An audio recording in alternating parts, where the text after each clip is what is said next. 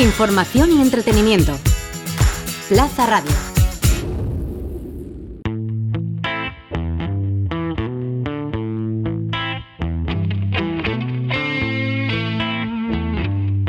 El Valencia Canalla. Ser canalla yo elegí. Con Paco Gisbert.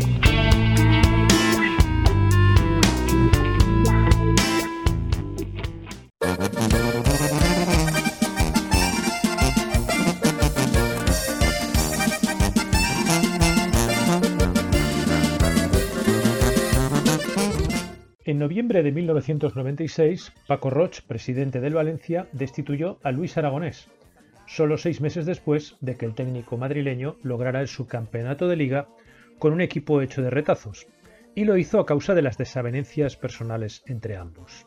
Con el criterio habitual que esgrimía Roch, el mandatario eligió como sustituto a Jorge Valdano, un entrenador en las antípodas futbolísticas de su predecesor. Valdano llegó con la temporada empezada, lo que siempre es una buena excusa para justificar los desastres. Se instaló en el Hotel Valencia Palace, muy cerca del campo de Mestalla, quizás influido por el carácter voluble de Roch, y capeó como pudo aquella convulsa temporada. En ella el Valencia vagó sin pena ni gloria en la liga y fue eliminado de la Copa por la Unión Deportiva Las Palmas, entonces en segunda división, en una eliminatoria que se decidió en Mestalla después de que el conjunto valenciano afrontara el partido de vuelta con dos goles de ventaja.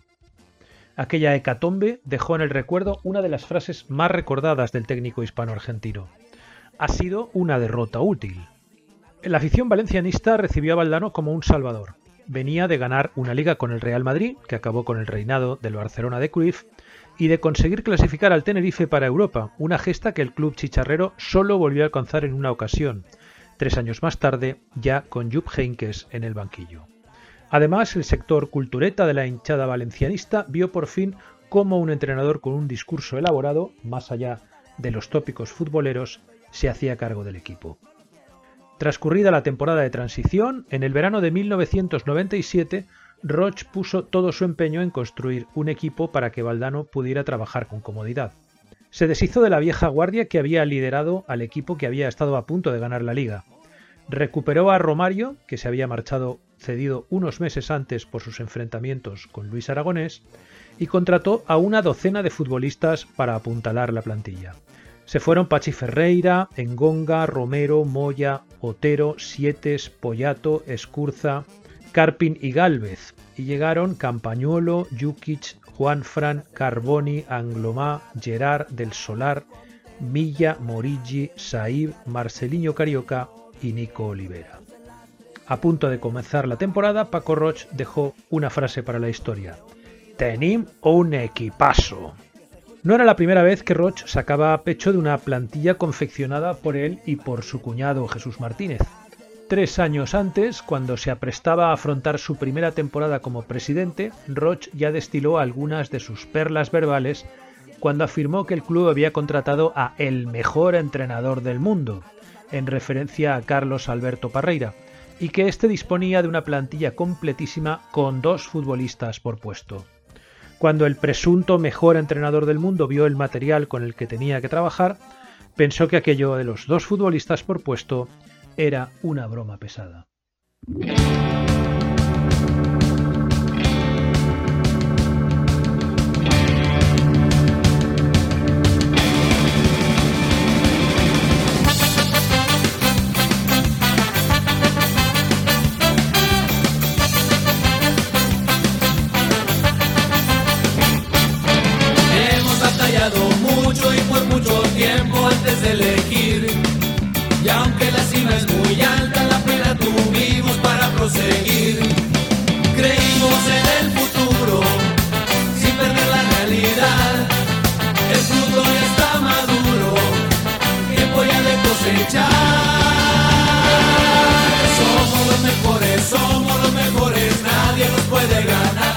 Pero volvamos al verano de 1997. El famoso equipazo era un batiburrillo de futbolistas que en los años posteriores correrían diversa suerte en su relación con el Valencia.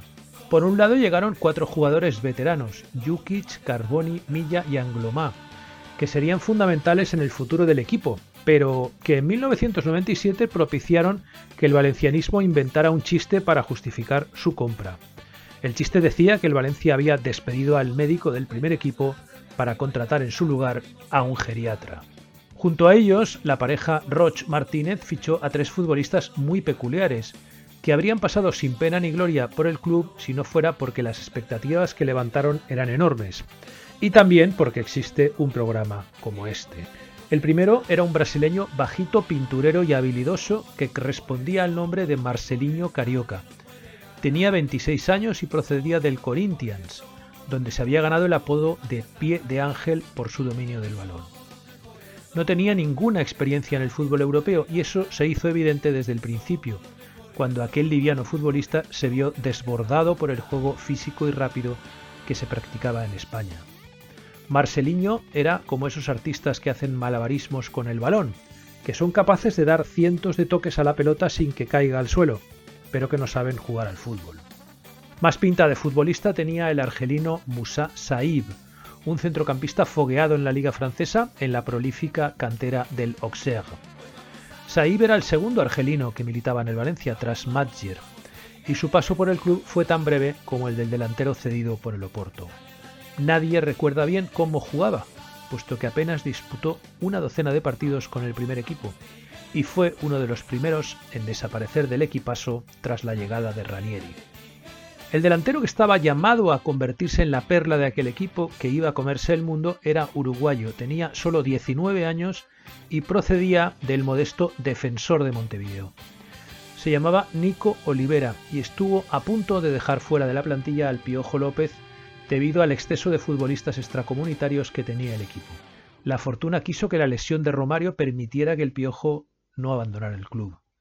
Aquella lesión del delantero brasileño fue el principio y el final del equipazo, el alfa y el omega de un conjunto absurdo, hecho a base de comprar cromos sin conocer si podían ser compatibles.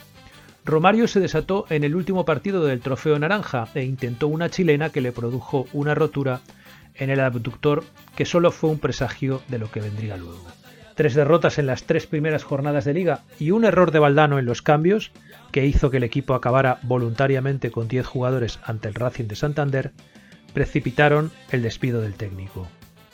El equipazo duró tres partidos oficiales, con un balance de cero victorias y cero empates, pero aquel grupo fue el embrión de un verdadero equipazo, el que ya con Ranieri al mando inició la senda de triunfos del mejor Valencia de la historia.